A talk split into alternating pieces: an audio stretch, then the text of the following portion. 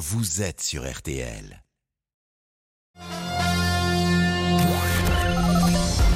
Les auditeurs ont la parole sur RTL. Avec Pascal Pro. La Dream Team d'RTL qui était euh, au Qatar pendant 4 euh, semaines, elle est en train d'entrer dans le studio. Euh, Philippe Sansfourche, Nicolas Georgerot, Morad Jabari sera là, je l'espère, Hugo Hamelin. Ils vont nous raconter leur épopée, mais surtout vous allez pouvoir dialoguer avec eux et, et leur poser peut-être des questions que nous journalistes on ne se pose pas ou on ne leur pose pas forcément. On n'a pas encore parlé de Benzema par exemple, on n'a pas non plus parlé des différences de jeu de l'équipe de France, mais pas que du Maroc il y a eu euh, beaucoup de, choses qui ont parfois euh, été surprenantes dans ce mondial, le niveau de forme des équipes notamment. Mais nous serons, euh, nous serons avec Julien, avec Alain. Je peux peut-être saluer Alain. Bonjour Alain. Sur le parcours des Bleus, vous habitez au CR. Alain, vous êtes avec nous? Oui, absolument, avec plaisir. Bon, Alain, vous avez écouté RTL pendant toute la compétition? Absolument, je n'ai pas décroché. Bon, vous connaissez Philippe et Nicolas Absolument, et rêvez... merci de nous avoir fait euh, partager tous ces bons moments. Eh ben vous allez, moi ce qui m'intéresse c'est que vous leur posiez des questions euh, que nous journalistes euh, on ne leur poserait peut-être pas. Et c'est ça qui va être intéressant dans notre échange. Agnès. L'élu LR, Jean Rotner, annonce qu'il quitte la présidence de la région Grand Est et la vie publique des impératifs familiaux anime cette lourde décision, dit-il. Un rassemblement cet après-midi devant la gendarmerie euh, de Blois. Une femme de 24 ans est dans le coma après avoir été battue par son ex-compagnon. Elle n'avait pas pu porter plainte la semaine dernière. L'IGPN est saisie. Et puis la gigantesque parade des champions du monde en Argentine. 70 km à travers la capitale pour Messi et ses coéquipiers tout à l'heure. Début des festivités à 16h, heure française. Peggy Broche, la météo, on ose à peine vous, vous regarder parce que vous allez nous dire temps pluvieux. Bah oui, mais enfin il y a de la douceur. Oui, et bah quand il fait froid, vous ne voulez pas du froid. Alors moi je sais plus quoi faire. c'est vrai, on a une perturbation. Mais voilà, c'est ça. On a une perturbation qui euh, cet après-midi va concerner les régions entre l'Aquitaine, les Pays de la Loire, les régions centrales, en remontant vers l'Île-de-France, les Hauts-de-France et les Ardennes avec un peu de vent.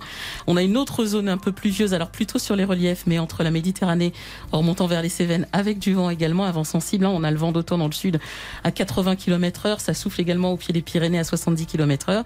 Et il n'y a que sur la façade est, entre l'Alsace et la Corse, que le temps est véritablement sec et surtout lumineux.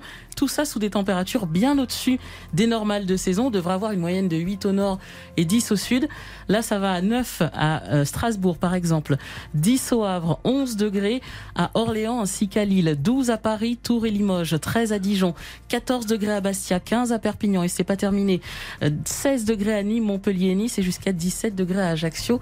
C'est véritablement de la douceur. Merci beaucoup Peggy Broche. Merci Peggy, merci Agnès, merci à Arnaud Mulpa qui était à la rédaction chef de ce 12-13 avec...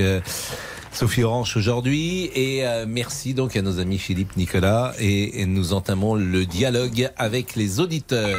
Les auditeurs ont la parole. Pascal Pro sur RTL. Alain donc qui est euh, au Serrois. Bonjour Alain. Rebonjour. Bonjour, bonjour à tous, bonjour à tous les auditeurs. Qu'est-ce que vous avez envie de savoir, Alain, et de poser comme question? Alors, bien entendu, euh, je me suis posé des questions quant au forfait de, de Monsieur Benzema. J'étais très heureux qu'il fasse partie de l'équipe de France. Euh, on sait que son parcours, je vais pas le refaire, mais il a été émaillé. Et donc, j'étais ravi. Donc, c'est vrai que cette question, je me la suis posée. Et puis, en dernier lieu, je me suis demandé ce qui se passait pendant 80 minutes euh, sur le terrain. J'avais, ressenti, euh, euh, je dirais, une osmose euh, durant tous les matchs. Alors, avec euh, avec des problèmes, enfin peut-être inhérents au foot, mais j'avais senti une, une cohésion dans ce groupe et qui qui d'un seul coup, euh, je me suis posé des questions. J'ai dit mais que se passe-t-il? Je me suis, euh, j'ai pensé qu'il pouvait y avoir eu euh, dans le vestiaire un, un, des problèmes, ou, mais mais je me suis demandé. Et d'un seul coup, ça éclate. Alors c'est vrai, bon, un peu tardivement. Euh, je, je, dirais euh, qu'ils ont mérité l'accueil qui leur ont été, qui leur a été réservé hier euh, au, à l'hôtel de Crillon, avec tous ces fans, tous ces, ces supporters qui sont venus leur dire merci.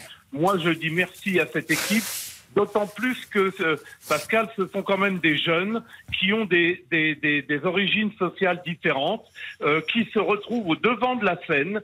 Et on aurait pu, j'ai eu peur euh, au tout début de la coupe, euh, qu'il y ait une bataille d'ego. j'ai ressenti quand même que chacun les avait mis de côté et que ces jeunes ont montré une très belle image de la France. Alors Alain, bah, justement, on va essayer de répondre à toutes ces questions. D'abord Benzema. Est-ce qu'il y a un mystère Benzema? Parce que euh, effectivement, le fait qu'il annonce hier sa retraite internationale a encore favorisé cette thèse qui a un souci. Alors bonjour Alain déjà. On va essayer de prendre les choses les unes après les autres. Je laisserai peut-être Nicolas sur, la sur le deuxième pan de, des 80 minutes euh, où on s'interroge beaucoup sur la cohésion effectivement de, cette équipe. Euh, sur le cas Benzema, déjà je pense qu'il faut prendre les choses dans l'ordre. Euh, le forfait en soi, d'un point de vue médical et sportif, il est d'une logique implacable. C'est-à-dire que Karim Benzema, il arrive blessé on ne sait pas trop exactement dans quelle mesure, ni même à quel endroit, parce qu'il y avait un souci sur les, on va pas rentrer dans les détails euh, médicaux, mm. mais il y avait un souci sur les deux cuisses. Euh, comme beaucoup d'autres joueurs, hein, euh, on se rappelle, il y avait déjà une hécatombe, donc le staff de l'équipe de France a été obligé de déroger un peu à ses principes. Ses principes, c'est de dire si quelqu'un n'est pas à 100%, il vient même pas à Clairefontaine, on n'en parle même pas. Il y avait tellement de blessures, Pogba, Kanté, on va pas tous les refaire, ah que deux trois joueurs majeurs de l'équipe de France sur lesquels il y avait un doute sont venus. Raphaël Varane, qui a fini par euh, faire toute la compétition, Karim Benzema était dans le même cas. Et jusqu'au dernier moment, il y avait une course contre la montre pour savoir est-ce qu'ils vont pouvoir jouer. Il se trouve que dans un cas, Raphaël Varane s'est passé. Euh, sur le deuxième match, hein, souvenons-nous, il n'a même pas joué le, premier match.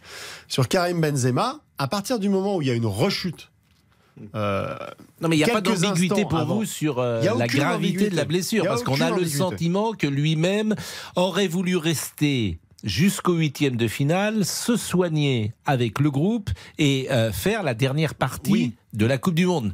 Était-ce possible ou pas? Non, ça ne l'était pas. Pour une raison très simple, c'est que même s'il avait été guéri médicalement, au moment où il serait revenu, quand on a dit ah mais il reprend l'entraînement hmm. avec le Real Madrid, ah oui d'accord, mais pas pour jouer. Pour oui, mais elle est là l'ambiguïté. Ça faisait déjà un mois qu'il ne jouait pas. J'entends Philippe, mais moi je, je, lis parfois des thèses entre guillemets euh, contraires. Ben, vous avez à, une mauvaise lecture. À ce que vous dites, mais c'est parfois entretenu. Et effectivement, il y a les journalistes espagnols qui écrivent parfois n'importe quoi, et puis il y a des réseaux sociaux. Bon, donc là, il n'y a, pas de souci. Il y a Est-ce que c'est vrai que quand il est parti, c'est la grande différence entre Neymar et Benzema par exemple, parce que Neymar effectivement touchait la cheville, mais il est resté avec le Brésil.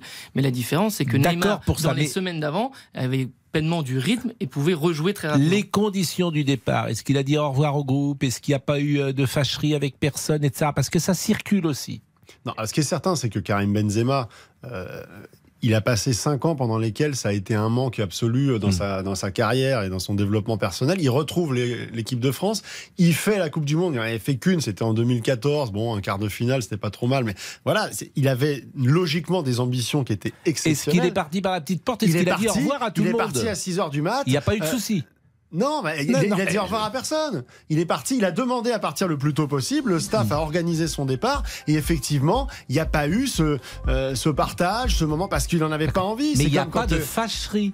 Il n'y a pas de, il a pas de loup dans l'affaire euh, Benzema, selon vous? Il y a euh, probablement, ça traduit quand même un manque de vécu commun avec les autres. Et Parce que j'entends dire que Loris était très content qu'il parte. Non, ça c'est exagéré. D'accord. C'est exagéré. Mais non, je pose il n'est pas intégré dans ce groupe de l'équipe de France comme hmm. ceux qui sont là depuis 5-6 ans et c'est logique. Bon.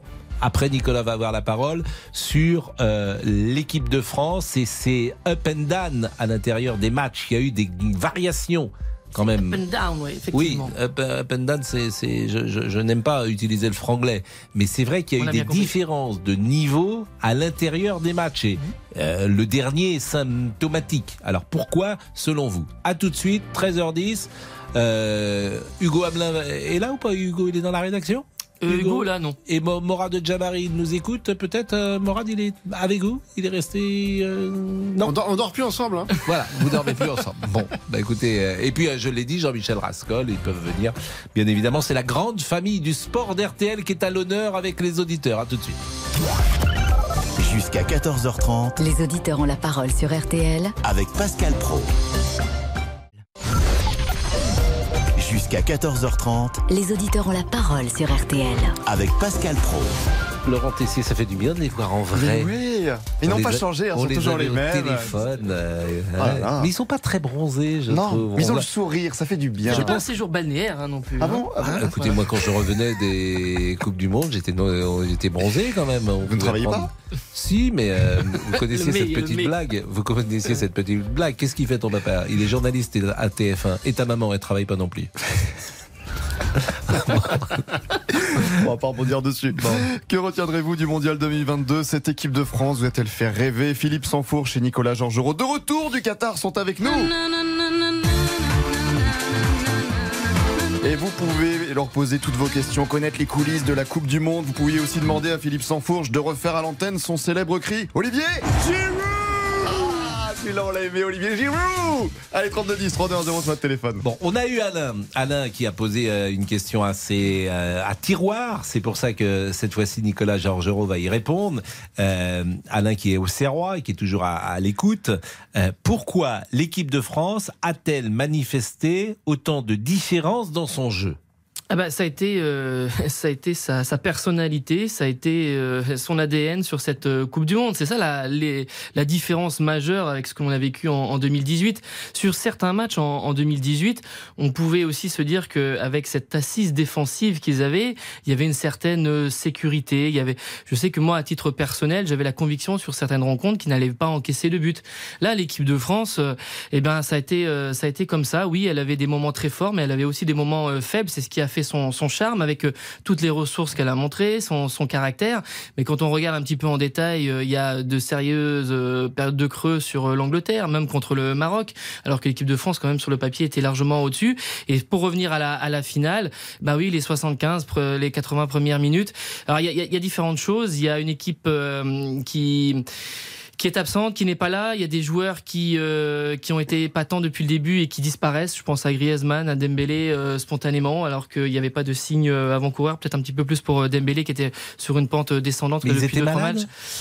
après, il y a des choses. Je pense que moi, Varane était toujours aussi impacté avec la maladie qu'il avait eue dans les jours précédents et que physiquement, ça, ça, ça a joué. Et puis il y a un élément que certains bleus ont, ont livré après la, la finale et notamment Hugo Loris et, Raphaël Varane, c'est qu'on a senti que psychologiquement, psychologiquement et pas que physiquement, ce, ce virus, cette maladie, dans les derniers jours, a, a joué vraiment dans les têtes. Est-ce que ça les a un peu paralysés? Est-ce que certains ont eu peur de tomber Qui malade, malade? Bah, il y a eu euh, euh Rabiot, il y a eu Rabiot, il y a eu Varane. il y a eu euh, Varane, il y a eu euh, Konaté. Mais à votre avis, c'est quoi? C'est le Covid et comme il n'y a pas. je disais hier, les joueurs n'ont pas été testés. Hein. Ils n'ont pas pris le risque de les tester parce que si tu testes, après c'est mesures anti-Covid. Non, parce que la FIFA ne demandait pas. ça. Après, ça aurait été très mal de leur part de, le cacher. Mais non, non, il n'y avait pas de protocole. Mais c'est le Covid? A priori On ne sait pas. On ne sait pas. Bon, euh, Julien est avec nous. Julien qui est commercial. Bonjour Julien. Bonjour, bonjour à vous trois. Une question pour nos amis. Bonjour Julien. Oui, bonjour. Euh, bah écoutez, moi déjà, euh, merci pour les moments que vous avez fait vivre euh, au niveau de l'antenne. Euh, moi, là où je suis assez euh, assez surpris, mais dans le bon terme, du sens que comment dire, quand on voit un peu la Ligue des Nations que que l'on a fait, on a tous été un peu surpris et tout, plus l'hécatombe de joueurs de blessés que l'on a eu, on a aussi eu un peu peur pour cette Coupe du Monde et, et finalement, Monsieur Deschamps nous a encore sorti un système de jeu sorti de nulle part avec un groupe sorti de nulle part. La cohésion d'équipe et de groupe qu'il arrive à, comment dire à, comment dire à, partir à, créer je trouve ça juste hallucinant qu'aujourd'hui nous a encore surpris, nous a encore fait rêver. Euh, certes, nous avons des joueurs incroyables, nous avons euh, une équipe incroyable, nous avons un réservoir de joueurs incroyables, mais, à chaque fois, Monsieur Deschamps arrive à, créer un groupe, à créer vraiment une osmose dans ce groupe. On sent vraiment que, enfin voilà quoi, il y a l'état d'esprit qu'on voit, euh, je trouve qu'ils sont, euh, on sent vraiment qu'ils sont imbattables, quoi, qu'ils sont, vraiment d'une force. Euh, Alors Julien, si je résume ce que vous dites et je vais demander à, Nicolas et à Philippe s'ils sont d'accord, c'est que pour vous, c'est Deschamps qui est responsable une nouvelle fois, quasiment à, à 100% évidemment pas parce qu'il a des joueurs, mais qui est le grand responsable de, de ce succès. Oui, tout à fait, c'est exactement ça. Bon, bah, est-ce que vous partagez l'analyse de Julien? Oui, il y a deux choses. Il y a, Deschamps, euh, et après, pour moi, il y a le côté intergénérationnel de, de cette équipe. Euh, voilà, il y a toujours cette phrase qu'on a répétée et qui est maintenant devenue caricaturale sur le groupe Vivien, euh, ce qui n'est pas le cas, évidemment, à chaque compétition. Mais là, il y a, il y a plusieurs générations qui se sont euh, nourries elles-mêmes. Et ça, c'est très important parce que, alors, Deschamps, effectivement, a créé ce groupe-là, mais il fallait aussi que les joueurs adhèrent et que entre eux, ça adhère. Et, là, ça a été le cas avec des jeunes qui, on va un peu euh, schématiser, en gros, savaient rester à leur place quand il le fallait, mais qui savaient aussi apporter quelque chose aux plus anciens, à l'ossature des champions du monde, pour un peu aussi, euh, des fois, les titiller, leur apprendre des choses. On a vu, par exemple, il y a des joueurs comme Fofana au milieu de terrain qui donnaient des conseils à Griezmann, euh, mais ça allait dans les deux sens. Il y avait des choses. Voilà. Donc il y a eu un, un partage qui a été réel, qui se voyait dans cette vie commune. Euh, si on résume, euh, évidemment, c'est pas ça qui fait le, succès, mais ça peut. Et le rôle de Deschamps. Euh, et le rôle de Deschamps, une nouvelle fois, sur lequel insiste Julien. Moi, c'est aussi le sentiment que j'ai. Vous savez, moi, je suis un Deschamps au, fil XXL. Je pense que c'est la, personne la plus importante d'un club, c'est toujours l'entraîneur, et que lui est, vraiment le maillon fort. sans qui l'équipe de France ne serait pas là. Il crée, il crée l'amalgame et il crée les conditions de la, de la cohésion. Euh, je crois qu'en fait, on est euh, dans ce milieu des, techniciens, des, entraîneurs, et par extension, euh, dans, le milieu du journalisme sportif, où on essaye de coller justement à cette réalité des techniciens, de la tactique, du tactico-tactique. On, parle 80% du temps du schéma de jeu, de à quel endroit va jouer tel joueur, alors que ça, c'est 20% du travail. 80% de la réussite, c'est comment créer l'osmose entre les joueurs. Parce que le talent, il est là. Après, il faut simplement que ce soit des talents qui s'additionnent et pas qui s'opposent.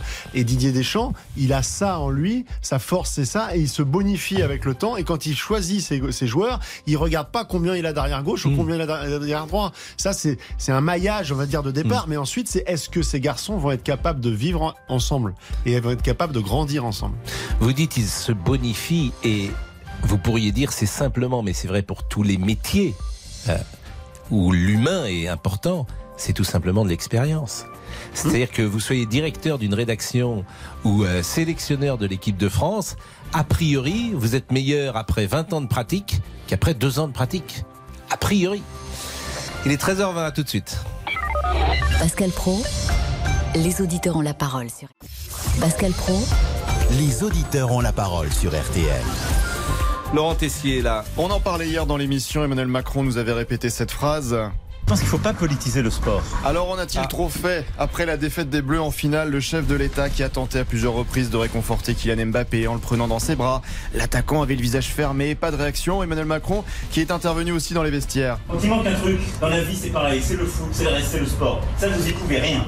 Et vous avez fait rêver des Françaises et des Français qui en ont besoin. Donc voilà, ce soir ça va être dur, mais dès demain, on est reparti à l'assaut, parce que c'est comme ça qu'on les gagne. Le vice-président du RN, Sébastien Chenu, parle d'une attitude totalement ridicule. Critique aussi du député écologiste des Yvelines, Benjamin Lucas. C'est particulièrement indécent. Le président de la République, qui nous disait il ne faut pas politiser le sport, a fait une espèce de mauvais numéro d'acteur, là, en allant euh, faire le pitre sur le terrain dans un moment où euh, le politique n'avait rien à faire sur un stade de foot, sur un terrain de foot. Bon, faire l'acteur, c'est une chose, mais faire le mauvais acteur, c'est pire. Pas de polémique, au contraire, pour le député Renaissance, Carl Olive, invité de RTL ce matin. On a la chance d'avoir un président qui est un président supporters. Euh, et il se force pas, ça date pas d'hier. Et on va nous faire une, une, polémique sur euh, le fait que le président de la République, on va s'excuser que le président de la République se soit retrouvé sur la pelouse pour aller, euh, entre guillemets, réconforter les joueurs de l'équipe de France.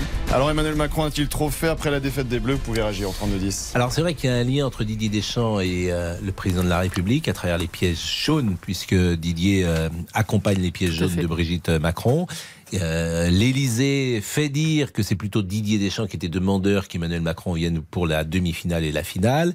Et euh, si mes informations sont exactes, c'est plutôt entre Didier Deschamps et Emmanuel Macron que c'est réglé le problème de la Concorde, par exemple. Puisque Noël Legrette avait dit au départ non. Et Noël Legrette, euh, le président l'a battu froid à chaque fois qu'il est allé à, à Doha. Alors, si je peux me permettre, il n'a pas battu froid le président de la République, il a battu froid la ministre des Sports, Amélie Oudéa-Castéra. C'est pas la même chose. Non, je dis le président de la République a battu froid Noël Le Je, je le dis dans ce sens-là. C'est-à-dire que le président de la République s'est toujours mis à côté de Deschamps dans le vestiaire, par exemple, jamais à côté de Noël Le Oui, mais ça, c'est logique parce qu'il voulait ah, être au, plus oui, près de... Bah, après, il était dans la tribune protocolaire, il n'a pas le choix. Mais en tout cas, c'est qu'on m'a parfois euh, rapporté. Cette polémique, oui. Euh, elle est complètement hors sol. Laquelle?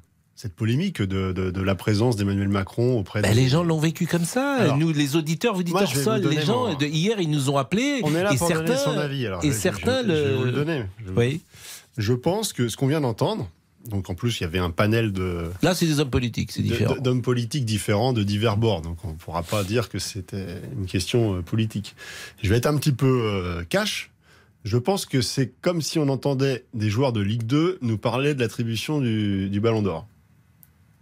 C'est-à-dire qu'on a des députés venus de nulle part là qui nous expliquent en fait ce qu'est le rôle d'un chef de l'État auprès d'une équipe de France qui vient de perdre un des plus grands matchs de, l'histoire devant des milliards de téléspectateurs. Ce qu'il faut comprendre, c'est ce qui se passe entre Emmanuel Macron et euh, Kylian Mbappé. C'est tout simplement les grands qui parlent aux grands. C'est-à-dire que on pense ce qu'on veut. Bah là, il lui parlait pas, en l'occurrence, Mbappé. Parce Macron. Il parlait pas. Mais il parlait pas à son père, euh, Kylian Mbappé. C'est-à-dire que dans le vestiaire, euh, son père était en pleurs et venait lui parler, il répondait à personne. Donc s'il hmm. parle pas à son père, il parle pas plus à Emmanuel Macron hmm. qu'à vous, qu'à moi, qu'à Didier Deschamps ou qu'à Noël Legrette. Il y a un lien qui existe, qui est là, entre euh, Emmanuel Macron et Kylian Mbappé depuis maintenant 3-4 ans depuis qu'ils se connaissent, depuis la Coupe du Monde en 2018, tout, même avant cela. C'est-à-dire mm. qu'il y a une anecdote de, de, de, Kylian Mbappé qui est invité par la mm. fédération à, un déjeuner à l'Elysée. Ils se rencontrent et en fait, ils s'aperçoivent. C'est juste les grands qui parlent aux grands. C'est-à-dire qu'on a un, un, homme d'État élu à 40 ans à la tête d'un pays majeur. C'est la complicité des victorieux. Mais c'est la complicité des victorieux. Alors Alain, Alain qui euh, est à Versailles, parce que évidemment, c'est les émissions des, des auditeurs, et Alain a envie de vous poser des questions et de vous interroger. Bonjour Alain. Oui, bonjour Pascal. Bonjour Alain et merci d'être avec nous. Oui, alors écoutez, je, voulais vous poser cette question depuis, euh, depuis dimanche soir ou à Philippe Sansfourche que j'adore. Euh, je crois que vous en avez déjà parlé avec un autre Alain Auxerrois en disant mais pendant 80 minutes, il y a un trou noir. Il a fallu un penalty pour que euh, la France se réveille. Et s'il n'y avait pas eu ce penalty, on allait vers un 2-3-0. Il n'y a pas de leader dans l'équipe de France. Il n'y avait personne à ce moment-là, avant le penalty, pour euh, sonner la révolte. Alors, bonjour, vous, vous, étiez sur le terrain, vous, euh, à la 78e minute, vous pensiez quoi? Mais ça, c'est la magie du sport. C'est-à-dire qu'on parlait d'expérience, de, maintenant ça fait euh, plus de 20 ans que je commande des matchs de foot et que j'ai vu les plus grandes équipes euh, euh, pouvoir s'effondrer, euh, pouvoir faire le match d'après quelque chose d'exceptionnel. C'est ce qui est fantastique en fait quand on suit le, sport, c'est que le sport ça triche pas. Il y a pas, c'est pas parce qu'on a un statut qu'on gagne sur le terrain. Roger Federer, il, pouvait faire un mauvais match après en avoir gagné 70 et puis passer complètement au travers sur une rencontre ou Raphaël Nadal. Euh, c'est ça le sport. Et je pense que euh, Antoine Griezmann, qui a été non mais est-ce qu'il y a une explication? Parce que ça revient en permanence? Est-ce qu'il y a une explication? Tous les gens disent, tous les gens comprennent pas ces 80 euh, Alain, il vous dit, il n'y a pas de leader en équipe de France. Bien sûr que ça n'a rien à voir avec question de leader. C'est simplement que c'est un match raté. C'est un, c'est un, un match mais les gens cherchent une explication. Donc ils vous interrogent vous les spécialistes. Et c'est alors vous dites c'est la magie du sport. D'accord. Bah c'est non, c'est une conjonction de choses. Il y avait des il y avait à la mm. fois ce virus qui avait mis un petit peu sur le euh, sur le tas euh, pas mal de, mm. de, joueurs physiquement et psychologiquement parce que quand vous pensez que vous êtes euh, affaibli, de fait vous l'êtes. Mm. Donc ça, c'est quelque chose qui était palpable. et puis vous avez le jour sans. Antoine Griezmann, c'est le jour sans. Donc quand on fait l'addition de tout ça et qu'on rappelle qu'il manquait sept joueurs potentiellement titulaires dans, dans, cette équipe et que vous avez en face une formation qui, qui, a derrière elle, hmm. ils étaient habités, les Argentins. Ils ont fait aucune erreur. Oui, D'ailleurs, ils n'ont pas été très fair-play. On pourrait parler de l'arbitrage. Il y a aussi une vidéo. on, aurait, on, aurait, pu rester sur une finale où l'équipe de France s'incline 2 à 0 avec un match totalement raté. On l'a dit à l'antenne, dans ce genre de choses, et c'est d'arriver dans d'autres euh, sports collectifs, euh, j'ai quelques idées en tête, mais qu'il fallait un élément déclencheur. L'élément déclencheur, ça a été le penalty. Et à partir de moment, c'est en cela où euh, Philippe dit c'est la magie du sport. Parce qu'à partir de moment, là, il y a un basculement. Et c'est là qu'on on entre dans quelque chose qui devient un peu plus indescriptible. On continue la discussion. On sera avec il y a une vidéo qui circule également. Je me suis dit, mais est-ce que c'est un montage sur euh, la frappe euh, d'Mbappé qui provoque le deuxième penalty, le penalty, euh, je veux dire, avec la main, le, coude. Il y a un joueur français qui touche le ballon de la main. Vous l'avez vu? Ah, J'avoue que je n'ai pas Sur le corner, il y a un joueur français qui touche le ballon de la main. À tout de suite. Jusqu'à 14h30. Les auditeurs ont la parole sur RTL. 13h, 14h30. Les auditeurs ont la parole sur RTL. Avec Pascal Pro. Et je vous rappelle que toute cette semaine, les auditeurs qui passent sur l'antenne de RTL gagnent un lot de chocolat. Jeff de Bruges. Plus d'un kilo et demi de gourmandise pour faire plaisir et vous faire plaisir à, Noël. Donc euh, Alain, Adil, euh, nous avons deux Alain aujourd'hui, Julien. Tous gagnent donc euh, un kilo, un lot oh de chocolat d'un kilo et demi Jeff de Bruges. C'est bon ça, c'est bien. Oui, c'est bon. D'ailleurs, on les a tous mangés. Hein. Oui, c'est vrai, il n'y a, plus rien dans le bureau. Il n'y a rien laissé, même pour Damien le réalisateur. Il ne faut pas l'oublier, mesdames, messieurs, aujourd'hui c'est l'anniversaire de Kylian.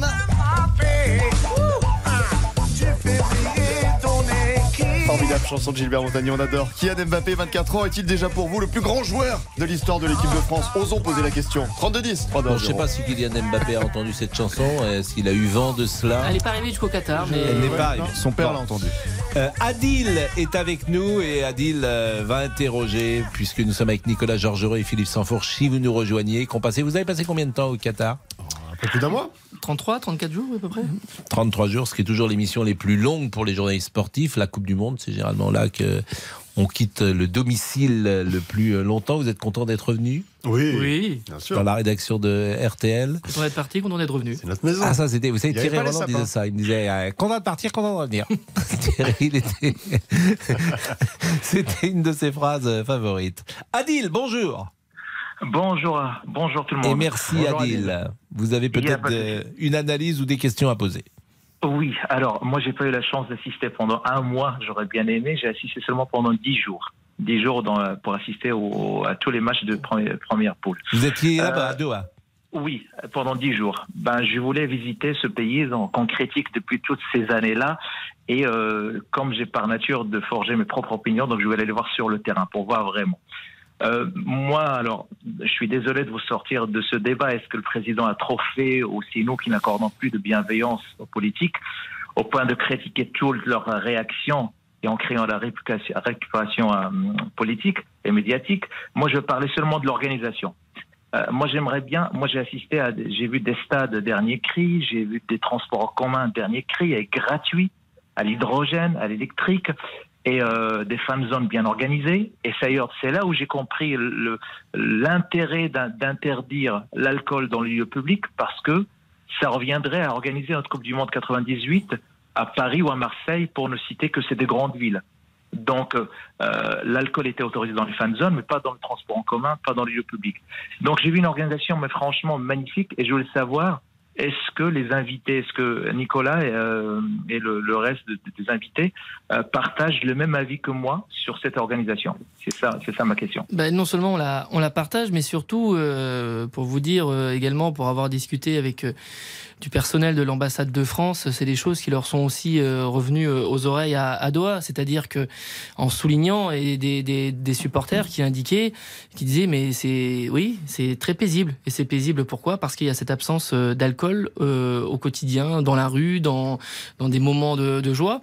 Et ça, c'est un élément majeur. Il y a certains qui ont un petit peu révisé leur jugement par rapport à, par rapport à ça sur des compétitions précédentes parce qu'il y avait cette euh, ivresse euh, qui, des fois, peut faire euh, dégénérer les, choses. Et malheureusement, on l'avait vu à l'Euro 2016 en France, à Marseille, avec ce qui s'était passé entre Russes et, Anglais notamment ça, c'est un élément. Alors, la, FIFA s'en est félicitée. C'est culturel aussi. C'est, mais vraiment, je, je, vais pas aller jusqu'à dire qu'il y aura un avant, et un après. Mais c'est un élément qui sera, à mon avis, en vous écoutant. Ah non, non, parce que. Non, mais on peut, ça peut s'entendre de ne pas mettre d'alcool autour des. Ça peut s'entendre, euh, là encore, au nom, au nom de la sécurité. Euh, on peut euh, entendre de ne pas vendre de l'alcool autour d'un stade de football. Il y, a des, familles de supporters, par exemple, qui ont fait remonter à l'ambassade de France à Doha en disant mais c'est formidable, on était, on était tous en famille avec des enfants, il n'y a eu aucun problème, et, Il y a des gens qui ont découvert, des, qui ont une vision différente de, des choses. Et Bon, je ne sais pas la discussion sera au Mexique, en tout cas d'être posée. La discussion mérite d'être posée. Est-ce qu'on doit boire dans un stade de football C'est pas euh, stupide. On, ne doit pas fumer dans un lieu public, que je, que je sache. Eh bien, de la même manière, euh, cette euh, question peut être posée. Oui, elle peut être posée. On peut aussi, on peut aussi revenir à la question initiale, c'est-à-dire la différence de culture de par le monde. On n'est pas obligé d'appliquer les mêmes règles et les mêmes lois. De toute façon, en France, on a la, déjà pas le droit. La globalisation et la mondialisation à, outrance on a passé un mois dans un pays euh, de culture musulmane qui, euh, dans lequel l'alcool euh, n'est pas permis eh ben, on s'est adapté pendant un mois. Est-ce que vous avez d'ailleurs senti un poids religieux dans cet État? Est-ce que vous diriez euh, un mois au Qatar Oui, j'ai vécu dans un État sous emprise religieuse? disons que emprise religieuse, non, mais on est dans un, dans un pays euh, musulman. Il y avait euh, effectivement bah, les appels à la prière avec les mosquées, etc. Mais vous allez en Turquie, c'est pareil. Enfin, je veux dire, mm. tout à fait commun, comme vous entendez les cloches sonner des des, des, églises en France. Bon, ben voilà, donc il n'y a pas de. Après, non, mais c'est intéressant votre témoignage. Il n'y a pas de prise euh, au, quotidien Vous ne l'avez pas senti dans l'habillement, dans euh, la manière de non, se... Ça, ah c'est une vue de l'esprit, ça, parce que effectivement tout se côtoie euh, à. Doha. C'est-à-dire que vous avez des femmes intégralement voilées et puis vous avez des femmes qui sont en short très courtement vêtues voilà, c'est après, c'est aussi une société, une façon de vivre qui est totalement différente. On peut pas euh, calquer. Vous n'avez pas de vie dans la rue, en fait. C'est-à-dire que chacun se, se retrouve dans, dans d'immenses euh, hôtels euh, climatisés, trop. et puis, et puis la, vie se, se fait comme ça, dans des petits cercles. Hmm. Donc vous, vous, ne voyez pas, en fait, de, de vous n'affichez pas vos valeurs, votre façon d'être dans la rue. Alors, si vous avez écouté le surf ce matin euh, de Cyprien Sini, il a cité un, joueur dont je me souviens parce que j'avais euh, sa photo Panini dans les années 74 et 75. C'était Claude Quittet. Et à l'époque, il était à, Monaco. Et Cyprien Sini, quand il m'a dit, tu connais Claude Quittet? Je dis, bah, évidemment, j'avais sa petite photo euh, Panini, il jouait à Monaco. Et Claude Quittet, il était cité ce matin dans le surf parce qu'il était euh, capitaine de Sochaux et il a été embrassé par qui? Par Charles de Gaulle en 1967, je crois, lorsque Sochaux a gagné la Coupe de France. Et euh, Cyprien faisait un parallèle avec le président de la République qui est proche de joueurs et Charles de Gaulle qui avait embrassé Claude Quittet. Il est avec nous, monsieur Quittet. On va marquer une pause, mais vous êtes là, Claude Oui, oui, oui, je vous écoute.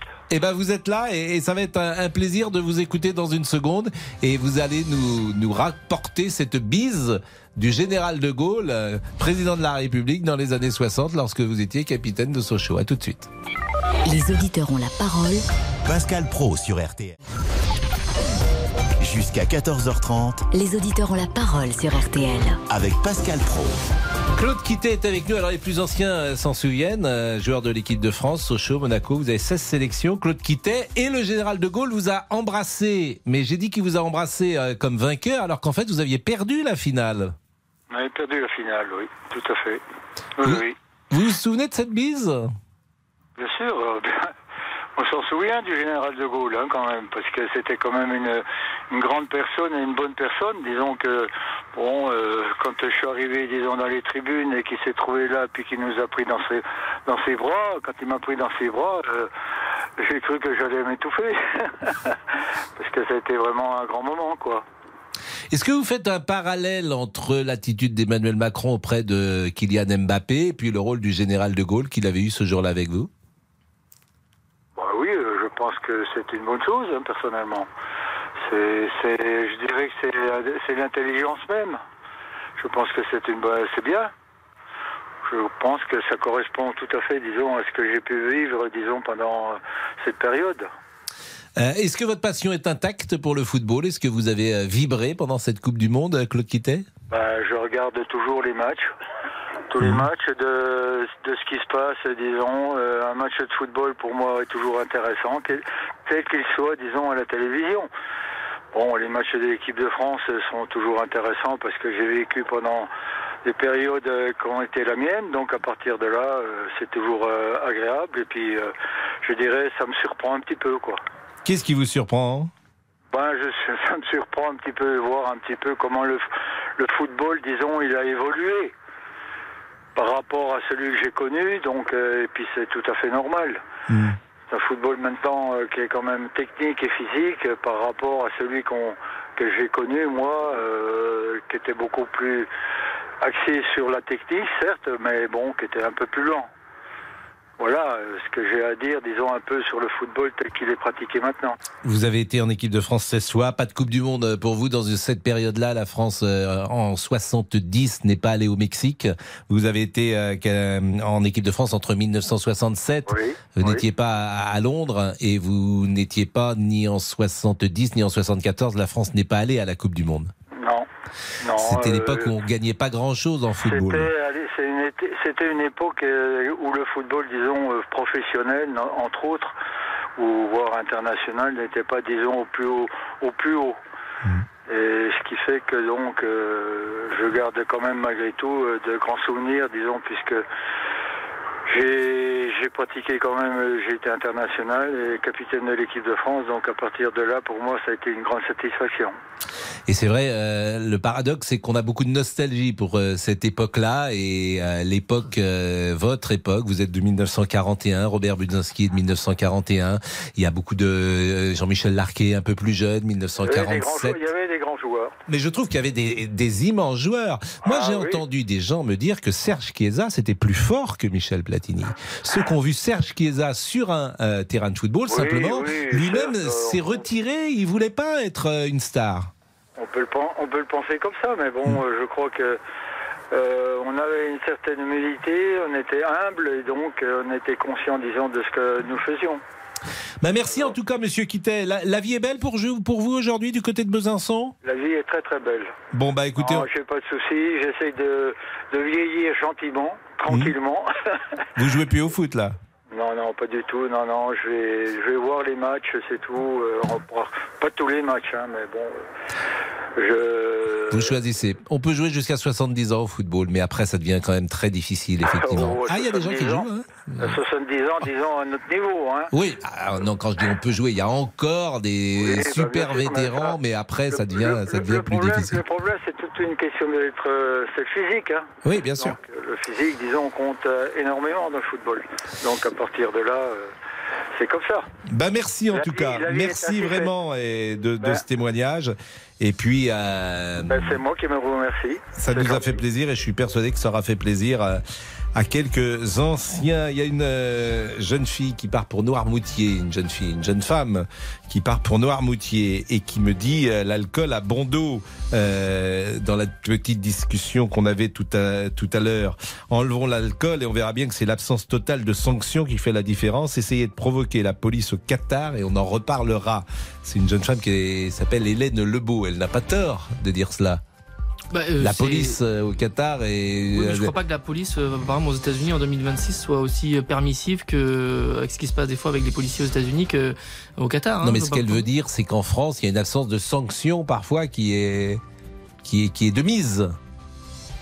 Bah, il y a quand même le maintien de l'ordre, il y a quand même des sanctions, il y a des gens qui passent en comparution immédiate, je sais pas. Moi, j'ai pas trouvé, j'ai pas trouvé la police qatari plus, plus ferme qu'ailleurs. de, toute façon, la, police qatari qui était entourée par des police, notamment des polices européennes et les, la, gendarmerie euh, française qui a prêté euh, son soutien avec notamment 200 gendarmes français. on n'a pas fini tous les thèmes, on parlera de Didier Deschamps dans une seconde quand même. Est-ce qu'il va rester ou pas? Vous avez l'info? Ah, c'est la tendance. Ah oui, il va rester. Donc bah, je ne vous dis pas qu'il va rester parce que c'est votre intuition. c'est l'intuition. Voilà. Il est 13h46 à tout de suite. Les auditeurs ont la parole sur RTL avec Pascal Pro. Pascal Pro les auditeurs ont la parole sur RTL. Laurent si on va garder nos amis euh, ah jusqu'à 14h et après on parlera quoi Repas de Noël entre 14h et 14h 4 jours du réveillon. Et vous, avez déjà, vous avez déjà fait vos courses? Non, même pas. D'ailleurs, qu'est-ce qu'on mange au Qatar? Qu'est-ce que vous avez mangé au Qatar? Qu'est-ce qu'on mange? Oui. C'est pas terrible hein, ce qu'on mange au Qatar. C'est vrai? Bah, euh, en fait, vous avez euh, soit des, restaurants d'hôtel qui sont euh, internationaux, manger un restaurant italien. oui, c'est ça.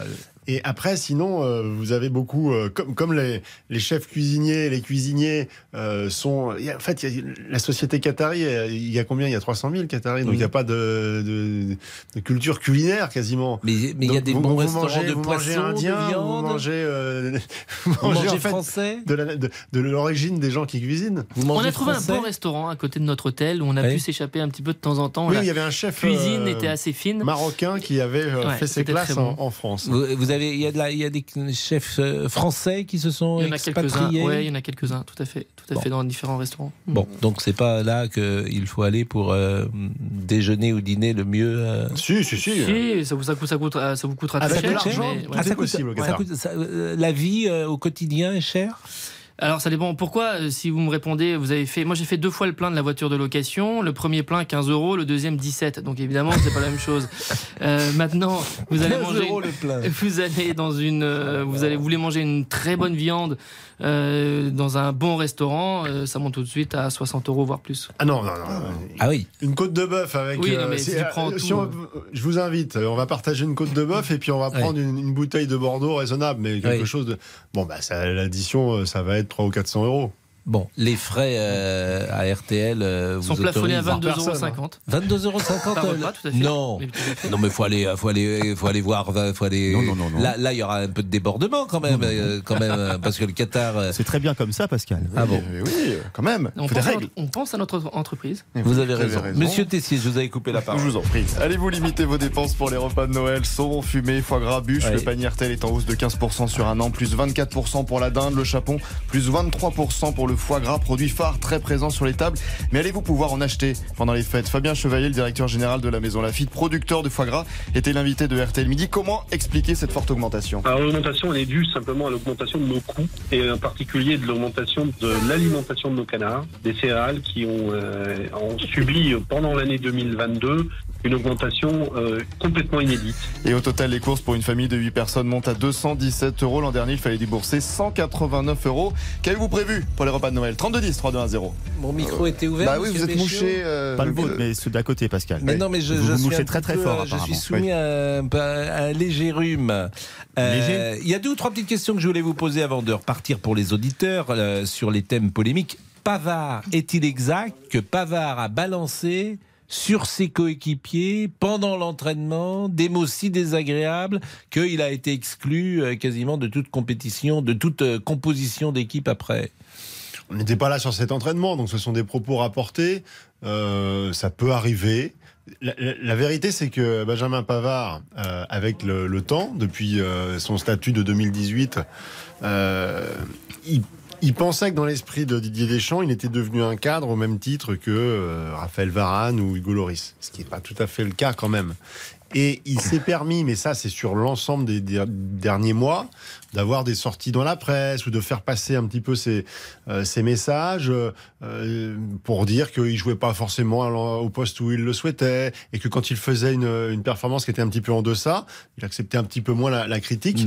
Euh, bon, c'est un ça, ensemble Deschamps, de choses qui ont Deschamps, fait pas. Il fait un Deschamps, très mauvais moment match contre l'Australie et pour il entamer fait la effectivement un très mauvais et match. alors Deschamps, qu'il ça, il supporte pas. tournant. Je salue euh, l'ami euh, Rascol qui a été euh, présent, bien sûr, euh, tous les jours avec un petit débat que nous organisions. Très sympathique d'ailleurs.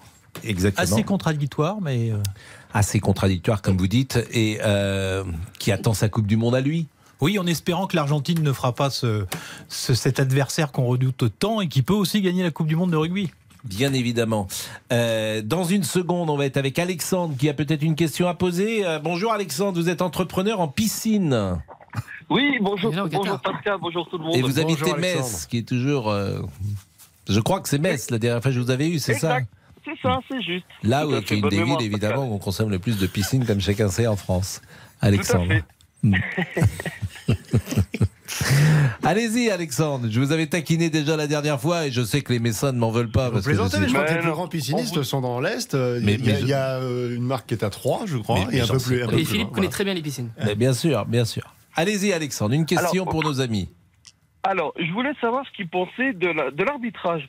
Parce que je retrouvais que sur certains matchs, et notamment la finale, on a eu très peu recours à la VAR, alors qu'il y avait quand même euh, quelques actions litigieuses, notamment pour la France sans être chauvin, le penalty sur Thuram, où on aurait pu utiliser la VAR. On l'a moins vu, je trouve. Ça nous a fait les vacances. Bah, des vacances. Non mais, non, euh, pas. euh, non mais Philippe n'est pas un amoureux de la VAR, il a raison. Moi je me suis complètement trompé sur la VAR. J'étais un pro VAR et à l'arrivée c'est une bêtise. Euh, je pense que je, je, je, je rends hommage à, à notre grand maître Christian Olivier. Mais en revanche, euh, l'arbitrage par exemple de la finale, ne faisons pas l'arbitrage sur tout le tournoi, mais l'arbitrage de la finale pose problème.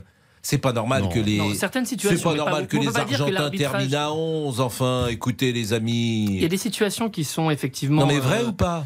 Mais je vous dis, il y a- il y a des certaines. Non mais la finale. Là, oui, la finale. Mais je vous dis, sur la finale, il y a effectivement certaines situations qu'on peut pointer du doigt, mais pas euh, l'ensemble de la rencontre. Mais il y a euh, un joueur géré par Monsieur argentin au minimum qui vous doit parlez être pas de la même chose.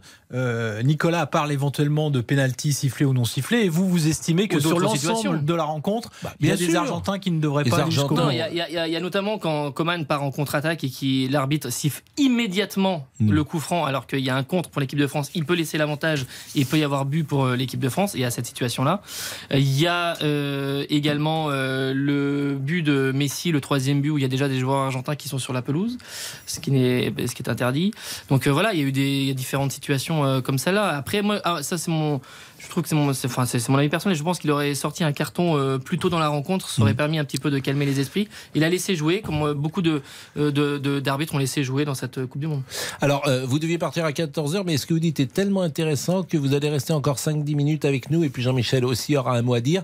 Vous savez que tous les jours, je lis la lettre, non pas au Père Noël, mais la lettre que m'envoie Jean-Alphonse Richard pour l'heure du crime. Et là, je la lis aujourd'hui à 13h55. Bonjour, cher Pascal, me dit-il, parce qu'il est bien élevé. Je vous retrouve effectivement pour notre semaine de l'heure du crime de Noël, direction la baie de San Francisco, 24 décembre 2002. Une jeune femme enceinte de 8 mois disparaît brutalement après être partie acheter ses derniers cadeaux. Elle s'appelle Lassie Peterson. Habite une petite ville tranquille et tout lui sourit. Ce jour-là, son mari, Scott Peterson, futur jeune papa, est parti à la pêche. Mais est-il vraiment sur son bateau au moment de la disparition? À moins, à moins qu'une secte satanique soit dans les parages. L'affaire Lassie Peterson, c'est dans l'heure du crime de Noël à 14h30. Bonne écoute, me dit-il, mon cher Pascal. À demain. Formidable. Mais c'est pas, c'est pas mon texte. C'est, c'est pas mon texte. C'est celui euh, de euh, Oui, c'est, joyeux, joyeux Noël. Bah, l'heure du crime, c'est toujours euh, effectivement. euh, Mais ça peut être très jazzy hein, avec les Peterson. Oui, Oscar bien sûr, Peterson. Euh, bien- C'est animalier aussi avec la Ça scie. peut- Oui, c'est ce que j'ai- D'ailleurs, euh, la sécurité au Qatar, on l'a dit, c'est un pays euh, assez tranquille, manifestement. Oui, il y a beaucoup de caméras de, de surveillance. C'est vrai que si vous laissez votre voiture moteur allumé, il y a personne qui va venir vous la prendre et partir avec. Euh, Il y, a, il y a- il y a aucun souci euh, là-dessus. Et même, euh, bon, moi c'est la quatrième fois que j'allais au Qatar. Il y a déjà quelques années, euh, des- d'anciens joueurs, des entraîneurs qui me disaient, il y a quand même une différence incroyable, euh, ce sentiment de, de sécurité, notamment pour les familles, des choses comme ça. Et voilà, et agréable. on l'a encore vu sur euh, sur cette Coupe du Monde. C'est agréable, évidemment. euh, Les Français qui arrivent ou les étrangers qui arrivent à Paris, à Roissy et qui rentrent par Paris, porte de la Chapelle, ils doivent se demander euh, dans quel pays ils sont arrivés. Disons-le. Euh, 13h57, monsieur Boubouk, peut-être? Bonjour, Pascal, et bonjour à tous. Comment ça se passe avec euh, votre amie Adriana Carambeu depuis hier? Bah, arrêtez, arrêtez. Non, mais elle vous a rappelé ou pas Mais non, elle m'a pas Bah, rappelé, Pascal, mais non. mythique, elle vous a donné des, des, des, des, des- des conseils Ah non, de séduction. je pense que c'était le plus grand moment de toute ma vie hier. Non mais franchement. hein. Et je sais bien, j'ai- mais j'ai failli tomber dans les pommes. tiré profit? Ah bah non, non, pas en 24 heures. Non mais Pascal, attendez, non, non, mais non. j'espère que vous il faut, il faut que j'écoute le replay plusieurs fois. Non, non. Mais, La, attendez. la- la confiance, a-t-elle dit, votre sourire? Oui, oui, oui. Elle m'a- alors, elle m'a largement complimenté. Hein. Ben, Non, elle a raison. Et bien plus que vous. Ah oui, oui, oui. Elle m'a préféré, euh. Moi, je passe mon temps à dire que vous êtes un des esprits les plus fins de Paris. Oui, oui, oui, oui. Bon, on va pas exagérer non plus. hein. Allez, bon, non, non, non. Allez, les réseaux. Euh, Julie nous écrit on ne parle que de Mbappé, comme s'il n'y avait que lui qui a joué. Euh, Sylvie, toujours sur la page, bravo à Monsieur Deschamps, il nous a mis des étoiles dans les yeux. Et on termine avec Paola. Emmanuel Macron est président ou entraîneur de l'équipe de France Je n'arrive pas à savoir. Effectivement, c'est une question qui a parfois été posée, en tout cas qui a été parfois moquée. Euh, à 14h, ce sera euh, le flash dans une seconde et on terminera donc l'équipe de France et puis on parlera du repas de Noël. Bien évidemment, on est ensemble jusqu'à 14h30. Politique, sport, culture, l'actualité complète en un clic sur RTL.fr. RTL. Il est 14h. Les trois infos à retenir avec Benjamin Pelsi. Bonjour Pascal, bonjour à tous. Montpellier rend hommage à Emen, 14 ans, tué le soir de la demi-finale France-Maroc. L'adolescent a été fauché volontairement par un automobiliste. Début de la marche de soutien à sa famille. Le suspect, identifié par la police, est toujours activement recherché. Le scénario de la coupure de courant s'éloigne. Le gestionnaire du réseau RTE optimiste aujourd'hui. Arnaud touche pas de risque de passer Noël à la bougie en tout cas. Oui, clairement, pour les 15 prochains jours, RTE se veut optimiste. Les Français font des économies d'énergie. Ça se voit clairement, moins 9% sur les 4 dernières semaines. Il ne devrait pas y avoir de pic de froid dans les 15 prochains jours. Voilà pourquoi le déclenchement d'un signal éco-watt rouge est quasi nul. Et Arnaud, RTE est aussi optimiste pour le mois de janvier. Absolument, nous étions jusque-là en risque élevé. Nous passons en risque moyen. Alors concrètement, un risque élevé, c'est entre 0 et 5 signaux éco-watt rouge et les coupures qui vont avec, évidemment. Un risque moyen, c'est entre 0 et 3 coupures. C'est déjà beaucoup mieux. Trois raisons à cela. La première, c'est que les Français ont moins consommé, on vient de le dire. La deuxième, c'est que les stocks hydrauliques dans nos barrages se sont reconstitués et que le redémarrage de nos centrales est conforme au calendrier. Et enfin, troisième raison, eh bien, ce sont les échanges d'électricité avec nos partenaires européens qui fonctionnent plutôt bien. Merci Arnaud. En Argentine, jour chômé aujourd'hui pour célébrer le retour des champions du monde. Messi et ses équipiers défileront dans une heure dans la capitale Buenos Aires. Une heure, heure de Paris. À leur descente d'avion, cette nuit, plusieurs centaines de milliers de personnes les attendaient déjà. La météo cet après-midi, ciel couvert et de la pluie soutenue des régions atlantiques au centre du pays en remontant vers l'île de France et le nord. Vent fort le long du Rhône, ce sera plus lumineux sur la façade est. Les températures toujours douces. Le quintet, les chevaux viennent juste de courir à Pau. Il fallait jouer le 7, le 15, le 14, le 16 et le 11. RTL, il est 10h02. Il est 10h02 14h02. Ah oui. Eh ben oui. Ah oui, vous sortez de boîte de nuit. Légèrement. J'étais dans mes courses. Non, il n'y a pas de souci. Merci. Merci beaucoup, euh, Benjamin. Euh, nous allons euh, à cette heure-là, euh, tous ensemble, célébrer Noël. Et oui. Parce que notre ami euh, Damien Béchiot, euh, qui est revenu aujourd'hui Oui, exceptionnellement Pascal. travailler, parce qu'il travaille euh, de non, temps je suis en avec temps. vous jusqu'à la fin de semaine, Pascal. Ah, ça c'est bien. Alors je suis content. Vous, m'avez- vous nous avez manqué en tout C'est cas. vrai Non, d'ailleurs que Monsieur Boris euh, ne soit pas à la hauteur, bien évidemment. Mais c'était un plaisir d'être avec vous pendant cette période de Noël, parce qu'il y a la chanson de Noël que vous choisissez. Ah, c'est juste pour ça Ah, pas que pour ça, Merci, mais pour votre conversation également et votre présence.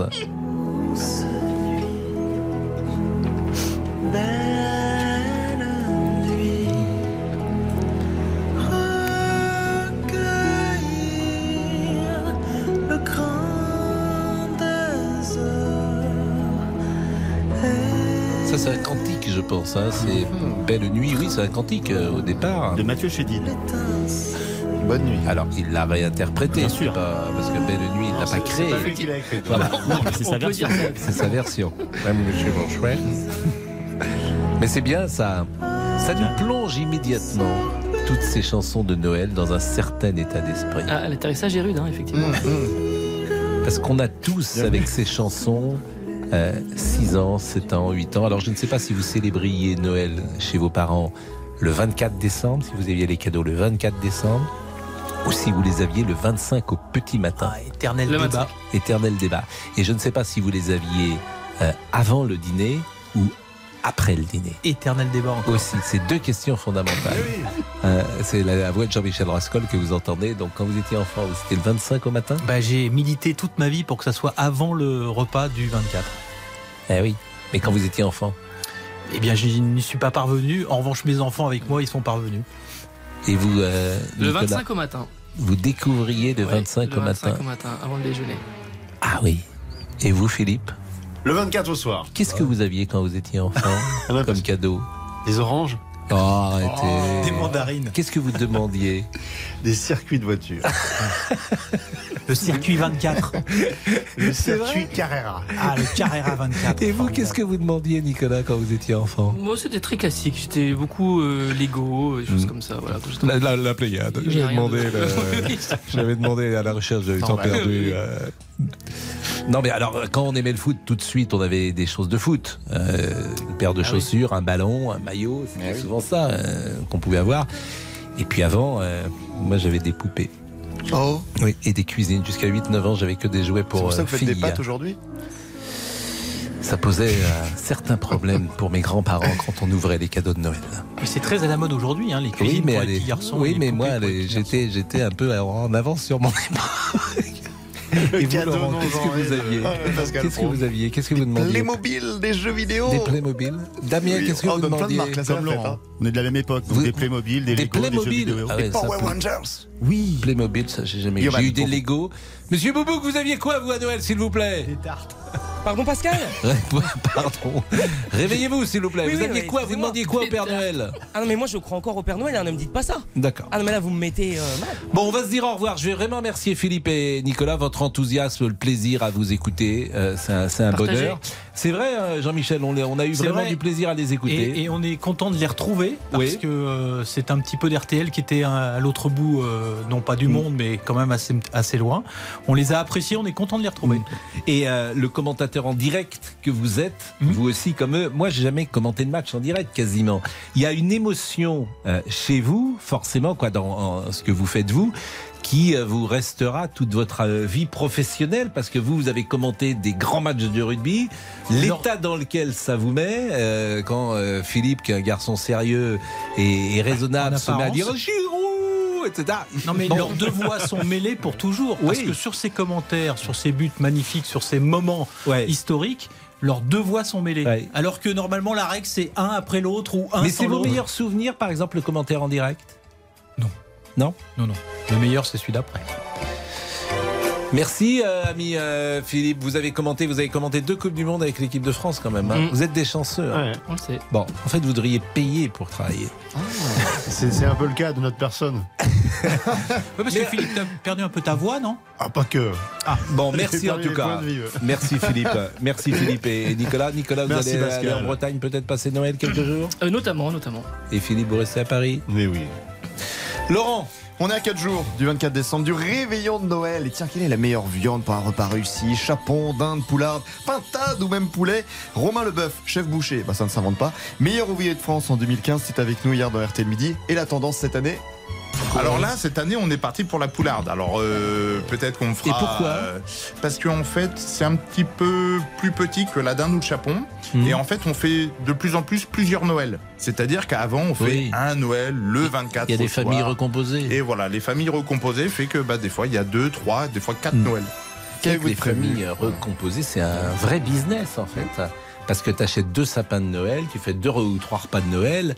euh, les, souvent, les, les gens disent, euh, sont très contents, quoi, les commerçants, euh, que les familles Donc recomposées. faut divorcer, c'est ça? Non, je ne dirais, Ah, je, je- je ne, je ne pousse pas tout le monde à divorcer, quoique parfois c'est une option qu'il ne faut pas négliger. Après la guerre, la reconstruction. si vous voulez, ça peut donner un sens à une nouvelle vie. Un nouvel élan. Oui. Bien évidemment. Bon, il est 14h08. Monsieur Boubouk, je vous félicite parce que vous avez retrouvé Claude Quittet. Et franchement, euh, c'est à midi que je vous ai demandé de trouver Claude Exactement, Quittet. oui. Mm. Trouvez Claude Quittet, ancien joueur de l'équipe de France, à Besançon, comme vous l'avez fait. Vous êtes l'inspecteur gadget. Ah, merci beaucoup. À Merci tout de suite. À tout de suite. Jusqu'à 14h30 Les auditeurs ont la parole sur RTL. avec Pascal Pro. Votre avis nous intéresse. Appelez le 3210, 50 centimes la minute. Les auditeurs ont la parole sur RTL. Avec Pascal Pro. Laurent Tessier, on va parler donc du réveillon de Noël. Oui, vous allez pouvoir nous appeler dans quelques instants au 3210, mais en attendant, la nouvelle avait ému plus d'un fan. Vendredi dernier, Jean-Paul Corbineau du mythique groupe breton Triane bah, nous a quitté à l'âge de 74 ans, membre du trio, célèbre pour ses tubes comme La Je m'en de Michaud. C'est dans quatre ans, je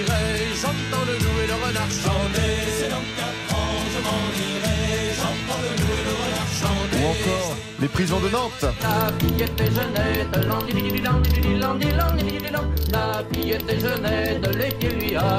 Et après 50 ans de scène, Triane avait fait ses adieux, je vous rappelle, au public le 12 septembre 2021 à Nantes. La musique bretonne popularisée avec tous ces tubes. Bien sûr, et on a une pensée évidemment pour lui et pour ses frères de cœur, les Trianes, les trois gens. Fabienne est avec nous. Bonjour Fabienne. Bonjour, bonjour Monsieur Pro. C'est important de dire, Fabienne, que vous ne roulez pas sur l'or. Ah non, pas trop. Vous êtes employé de, de maison, je vous ai eu régulièrement euh, cette Oui. saison. Et euh, Noël arrive et il faut construire euh, un, un dîner de Noël. Voilà. Vous êtes combien ça. autour de la table? Eh ben écoutez, euh, bon le soir du, de Noël, je suis invitée pour le réveillon, je suis invitée chez ma fille, mais après Mhm. pour Noël vraiment parce que bon moi je veux faire qu'un petit quelque chose aussi, donc on sera cinq Mhm. et et voilà et je Et c'est vous qui dernier- invitez tout le monde? Pour oui bah oui parce que quand même il m'invite toute l'année, je peux pas faire autrement. Donc là, c'est un budget pour vous euh, Bah, c'est on- un budget. Et en plus, de- enfin, ce qu'il y a, c'est que j'attends le dernier moment pour faire mes courses, comme d'habitude. Mhm. Et comme euh, ben, les, les produits, il y a plein de produits à moins 30, vous trouvez du saumon, des choses comme ça. Donc je vais attendre le dernier moment pour faire mes, mes courses. Est-ce que vous Voilà. savez le budget que vous allez consacrer à nourrir cinq personnes le jour de Noël? Euh, oui, faut, bah, oui, il faut pas que je dépasse 60 euros. 60 euros Pour pour 5 pour nous. personnes. Ouais, Donc- ouais. C'est à Pour peu près euh, 10 euros euh, Voilà, par, par ouais, personne. ça. Et euh, euh, je sais qu'on a souvent euh, dialogué ensemble. Euh, je- vous nous aviez donné euh, vos, vos revenus qui, qui sont de l'ordre de 1200 euros net. Oui, euh, oui, un- bon, par mois. Euh, Mmh. C'est la seule fois de l'année où vous invitez euh, des, des amis ou, ou des gens de votre famille? Euh, oui, j'invite très peu. Hein. J'invite très peu. Ouais, oui, oui, je fais, je fais souvent chez ma fille et voilà, parce que parce que c'est un sacré budget, donc c'est pas possible. C'est pas possible. Euh, vous avez euh, les moyens de pouvoir faire des cadeaux justement ou à votre fille à Noël ou à hum, Bah, des cadeaux d'occasion. voilà, c'est des cadeaux d'occasion. Pour mon petit-fils, j'ai trouvé des Playmobil ben, d'occasion. Euh, voilà, qui sont nickel. Il manque juste les boîtes, mais bon, honnêtement, euh, ça me gêne pas. Non, Moi, ça, je vais lui emballer. Voilà, voilà. Et, et pour euh, et, et voilà, euh, j'ai trouvé, je vais trouver un, plein de petites choses et, et le tout en occasion. Et pareil pour ma fille qui voulait aussi une paire de chaussures et et pareil pour mon gendre. Pour pour trois, j'ai, je- ça va me coûter à peu près euh, 100, 110 euros quoi. Que je fais que je, je, je fais attention que j'économise. Hein. Hmm. Voilà, que j'économise en dehors de toute l'année. Hein. Voilà. Mais bon, je, je, je me plains pas. Je, je, Mais je sais que vous ne vous voilà. plaignez pas à chaque fois que je, vous ai. Euh, euh, euh, si- Voilà. La dernière fois que je vous ai eu, nous sommes d'accord que c'est vous qui avez plusieurs euh, patrons, Oui, si j'ose dire, Oui, et notamment ce qui m'avait mis un poil en, en- en oui, colère. à chaque fois, oui. Mais oui, parce que je crois que vous avez fois, un vous couple de radiologues qui vous emploient et ça, qui vous ouais. payent. Mais entendez bien, 11 euros de l'heure. Ah non, non, non, non, monsieur. parce que Il vous- 9, il vous- 9,80. Il vous de donne l'heure. 9,80 euros de l'heure. Donc Voilà. voilà, des Mais gens. c'est la loi, hein, je vous euh. assure. Oui, mais je sais que c'est la loi, mais je vous assure, et je vous l'avais dit la dernière Oui, fois, je j'aimerais les avoir en face de moi. Ouais. J'aimerais les avoir en face de moi. Des gens qui effectivement doivent gagner sans doute entre euh, parce que c'est un couple qui doit avoir revenu sans doute euh, 500 000 euros par an au minimum. Et qui, vous travaillez combien d'heures par jour, euh, pour- combien d'heures par semaine euh, Chez eux Oui. Chez eux, 9 heures par semaine. 9 heures. Des gens qui ne sont pas capables de vous euh, payer 15 euros de l'heure, ce qui leur ferait euh, par semaine euh, ne- 45 euros de plus pour eux. En, en 4 semaines, euh, ça leur coûterait 200 euros de plus euh, euh, pour, euh, pour eux. Pour eux, c'est rien. Et pour vous, ça changerait la vie. Bah, bien sûr. Bien ben, j'aimerais vraiment les avoir en face de moi, croyez-moi. Bah oui, oui, je oui, leur je sais. Je leur dirais ce que je pense, c'est euh, vraiment pas convenable, mais bon, c'est la vie. La Bah vie. oui, c'est ça. Voilà, on peut, on peut, on- enfin voilà, ils sont, ils sont dans leurs droits. Oui, bah, ils sont, oui, quoi, ils ça. sont dans leurs droits, mais bon, c'est. Après, il faudrait que ça change globalement, parce qu'il n'y a pas que moi comme ça. Il y a plein de gens qui sont, Oui, qui sont à ce tarif-là et que, enfin voilà, Hmm. c'est un métier où, euh, enfin voilà, où on n'est pas vraiment toujours. euh, C'est ça le problème. Hmm. Bon, bah, en tout problème. cas, Fabienne, euh, moi j'aime bien vous avoir parce que Bah, moi aussi. votre énergie euh, aussi, est hein. vraiment. euh, Ah, ouais. euh, votre énergie est formidable et puis en même temps, c'est un miroir. euh, Nous-mêmes, euh, nous parlons parfois euh, dans nos journaux de foie gras, de, euh, de Ah saumon, bah oui, de oui, choses oui, comme ça, et les gens, évidemment. hein, j'ai écouté. Oui, les- les gens- J'ai écouté, hein, voilà, moi non, il n'y en aura pas, hein, ça Voilà. c'est pas possible. Vous devez vous dire parfois, euh, ces gens-là vivent sur une autre planète.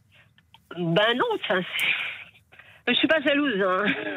Je suis pas, je suis pas jalouse. Je suis pas jalouse de ce que les, de ce que les autres ont. Voilà, Hmm. c'est comme ça, c'est tout. Voilà, il faut faire avec. Bon, en tout cas, on vous envoie des chocolats Jeff de Bruges. Eh ben, puisque, merci. comme vous le savez, toute cette semaine, les auditeurs qui passent sur l'antenne de Merci RTL gagnent un lot de chocolat Jeff de Bruges, plus d'un kilo Ouais. et demi de gourmandise pour faire plaisir et vous faire plaisir à Noël. Monsieur Boubouk, 484, Pascal. 484. 484. Vincent Milan dans un pré et 120 dans l'autre. Vous m'aviez demandé ça Oui. mercredi ou jeudi dernier. Et du coup, bah, j'ai cherché pendant plusieurs Oui. jours, j'ai fait des calculs, des calculs, des calculs. Et là, j'ai trouvé C'est-à-dire 484 pattes et 242 Mais non, mais vous avez rien compris à la blague. Ah bon? Vincent Milan dans un pré, 120 dans l'autre. Oui. Vincent, c'est le prénom. Vincent, mi, du verbe mettre. Ah oui. Il mit. ça. L'âne, l'âne, dans un pré. Vincent Milan dans un pré. C'est ça. Virgule. 120 S apostrophe E N, V-I-N-T, c'est le l'âne qui 120 dans l'autre. Il part dans l'autre pré, l'âne. Donc Oh combien a-t-il de pattes et d'oreilles? Bah il y a l'âne, il a 4 pattes plus Vincent 2 pattes, ça fait Oh 6 non, pattes. oh non. Et euh, il y a 6 pattes et 4 oreilles. Alors, vous êtes en train de me dire que j'ai fait une semaine de calcul Bah, pour me mais tromper. Ce Vincent Milan, Vincent Milan, c'est c'est pas un chiffre, Vincent Bon, Milan. bah, allez, bon, bah écoutez, j'aurais essayé. Écoutez, tant. Vincent- mais vous connaissiez pas ça, Mais Vincent Milan dans un pré, bah 120 non, dans l'autre C'est une culture ancienne, on nous disait ça quand on était enfant dans les écoles. Vincent Milan dans un pré, 120 dans l'autre. Bon, bah, une énième fois, de je vais me pattes et remettre en d'oreilles question. Une énième fois Il y a 6 pattes et 2 oreilles. Et 4 oreilles. Bon, bah, Parce âne a 2 oreilles. Oui, oui, non, mais c'est bon. Et un être humain a 2 oreilles. Franchement, c'est bon. Donc ça fait arrête 2 et avec 2, ça fait combien Pardon. Allez, les Bon, réseaux. Monsieur Bou- je, je- je précise que Monsieur Boubouk, on l'appelle Monsieur Boubouk parce qu'il fait la page Facebook. Bien sûr, mais pourquoi vous le répétez Mais parce que tous les, il y a des gens parfois qui arrivent, Ah, bon. qui ne nous écoutent pas. Il y a des gens par exemple qui sont sur les, en vacances là, qui Oui. sont en train de partir Ah oui, euh, quelque possible, part. ça. Ils nous écoutent, ils, Oui. ils tombent là-dessus. Ils disent d'abord, il y a des gens qui sont oui. complètement fous. RTL, Vincent Milan dans un pré, 120 dans l'autre, ils comprennent rien. Bien évidemment. Ils se disent mais qu'est-ce que c'est que ce De toute façon, les gens m'appellent Boubou, alors vous embêtez pas. hein. ils vous maintenant Je jure que c'est vrai. Ah oui, ils sont pas Je compris. reçois, on vous adore, Boubou. Je dis, bon, bah merci. Madame Bou, c'est comme dans le dans euh, le- quel film euh, Bon, bah écoutez, le temps fait que de vous la retrouviez- résistance. Ah, Madame Bou, Madame Bou. j'ai Ah, chanté devant votre fureur. Vous ne vous souvenez pas de ça? Non, non, non, Pascal. Allez, les réseaux, les réseaux, par rapport à l'augmentation du prix du foie gras. Thierry nous écrit ni foie gras, ni fruits de mer, ni saumon cette année. Marie-Jo sur la page, toujours. J'ai mangé beaucoup de foie gras dans ma vie, mais là, avec l'augmentation, ça devient impossible. Et on termine avec Gwenola, c'est incontournable, peu importe le prix. Et euh, vous, vous aimez le foie gras? Non, Pascal, pas spécialement. Non. Euh, Le foie d'oie Le foie d'oie, non, non plus. Parce que loi. Oui. Ah non, non. Là, je m'en vais. Elle loi, loi. Non, je suis déjà parti deux fois de cette régie. La troisième, ça peut être aujourd'hui. Loi. Elle loi. Allez, je m'en loi. Non, Non, Je m'en il vais. est ou pas 14. Non, Bon, je arrêtez. reste, je reste, je reste ici. Ce que nous ayons, loi loi-t-elle Je m'en vais. Tout de suite. Au revoir. Jusqu'à 14h30 Les auditeurs ont la parole sur RTL. avec Pascal Pro. Les auditeurs ont la parole sur RTL. Avec Pascal Pro. Le repas de Noël, nous sommes avec Eric, bonjour. Bonjour Pascal. Et merci Eric, vous habitez Metz. Qu'est-ce que vous avez prévu le soir de Noël? Bah écoutez, on, on a prévu des bonnes choses, même si je me rends bien compte que notamment le foie gras euh, a vraiment beaucoup augmenté. Euh, tout à l'heure, je parlais avec euh, votre, euh, votre, euh, comment dirais-je, la personne qui m'a accueilli tout à l'heure. Je lui disais que le, le- le kilo était passé de, de 150 à peu près à 190 euros. Alors c'est vrai qu'on s'est dit, euh, on va quand même se faire plaisir. 190 mais- euros, c'est le, le, kilo le de prix du kilo, ouais, absolument. C'est le prix que je vais le payer. Alors, euh, comment dirais-je, on va se faire plaisir, c'est vrai. Il y aura peut-être de- des restrictions, peut-être sur la, la décoration, décoration de table, euh, euh, peut-être aussi moins d'entrées. Au lieu de faire euh, deux entrées comme on faisait avant, bah, on n'en fera qu'une.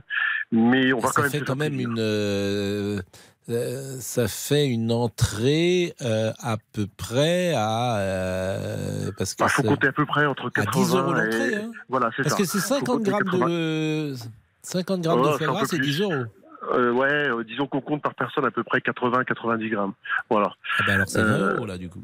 Ah ouais, absolument, c'est devenu très très cher. Donc euh, C'est- voilà oui, ce qu'on va faire, c'est- moins cher au restaurant, un foie gras, c'est pas aussi cher que ça au restaurant, je vous assure. Parce que votre kilo, ah, ça vous m'étonnez quand même, 190 euros euh, Non, le non, kilo de foie gras, euh, ça fait c'est- 100 grammes, ça fait 19 euros les 100 grammes. Et celui qui est truffé est encore plus cher. Ah oui. Euh, Bon, effectivement, je choisis un, un- un traiteur euh, charcutier qui est, qui est renommé euh, sur sur sur Metz, mais, euh, mais Bon après le foie gras, vous prenez quoi? Euh, on va faire, on a le plat.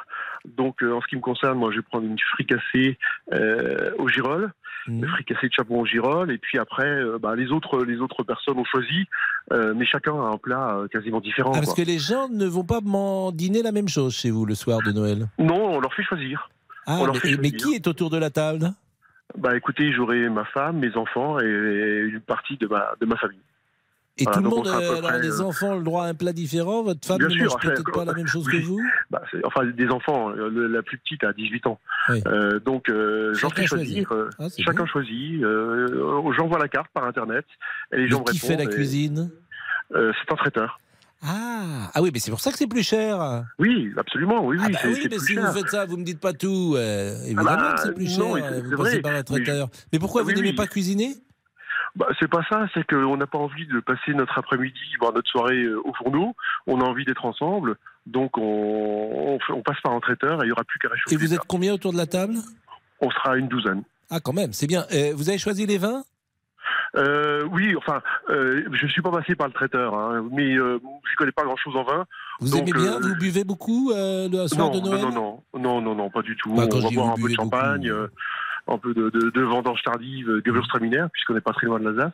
C'est quoi Mais, un- euh, Alors, un- une petite coupe de champagne Voilà, voilà. Une Avec le foie hein. gras, vous buvez quelque chose? Oui, du, de la vendange tardive. D'accord, ça fait deux verres. Après, pendant le plat principal, un nouveau verre? Il y, aura, il y aura du vin, il y aura du vin rouge ou du vin blanc pour ceux qui préfèrent.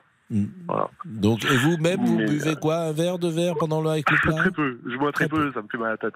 Ah oui? Donc euh, je bois très peu, oui, oui. je supporte pas les sulfites. Ah oui, c'est bien ça. Bon, c'est pas très grave, hein, je m'en porte mais- bien quand même. hein. Non, attendez, c'est bien. Le, le vin, c'est vrai que le vin, le vin, le vin, c'est c'est bon. On peut pas dire autre chose. Bien sûr, c'est bien c'est sûr. agréable. Un très bon vin. D'accord avec vous. Le problème, c'est que c'est souvent hors de prix aujourd'hui. Bon, bah écoutez, je vous remercie, Eric. Joyeux C'est moi. Pascal.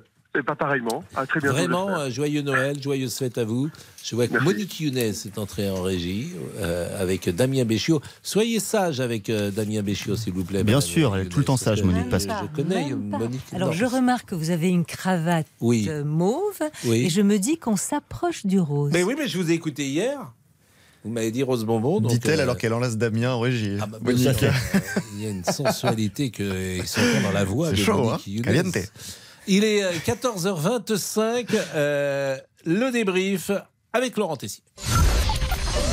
13h, 14h30. Les auditeurs ont la parole sur RTL. C'est l'heure du débrief de l'émission par Laurent Tessier. Mesdames, messieurs, Philippe Sansfourche et Nicolas Georgerot sont de retour du Qatar. Le mondial, c'est terminé. Service des sports de RTL, déjà revenu avec un nouveau surnom. Il y a tonton Philippe qui est de retour.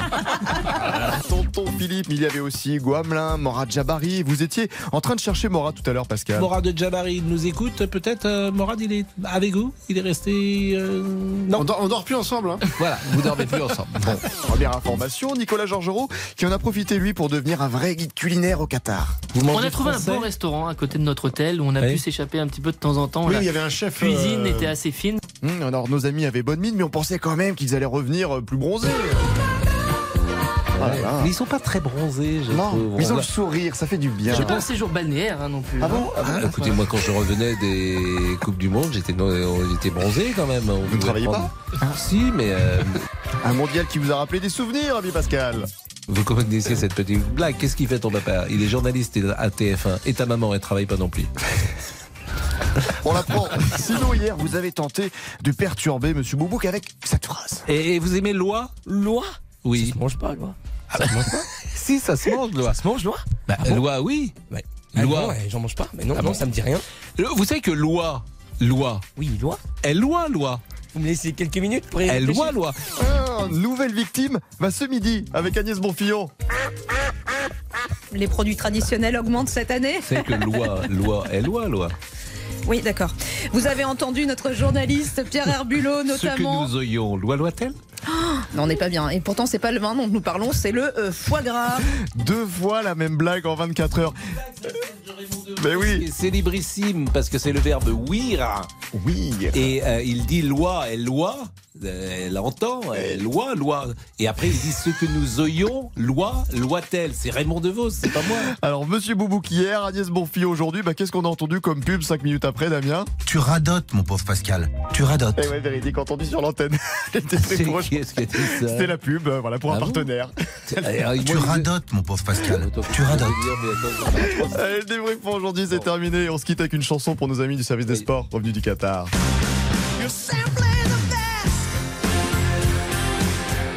C'est notre dernière semaine de l'année. Mais la semaine prochaine, les auditeurs ont rendez-vous avec Vincent Parisot, qu'on salue. Euh, ce sera 13h, 14h30 également, Damien. Béchiot. Et il sera avec euh, le jeune et remarquable Antoine Cavallero. Pour de chèque pour Et euh, Mathias en ce Pleguin, 12h, auditeur. 14h30.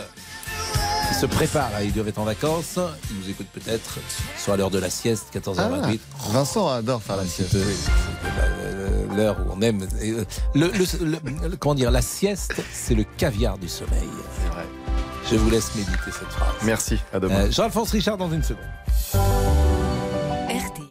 Bonjour, c'est Ophélie Meunier. Le journal inattendu sur RTL. Chaque samedi, retrouvons-nous pendant une heure en direct sur RTL à 12h30 pour le journal inattendu. Les informations du jour avec les reportages éclairants de la rédaction et un invité qui nous livre son regard sur l'actualité. Le journal inattendu, c'est tous les samedis en direct à 12h30 sur RTL. Vous avez manqué une émission? Retrouvez-la sur RTL.fr et l'application RTL.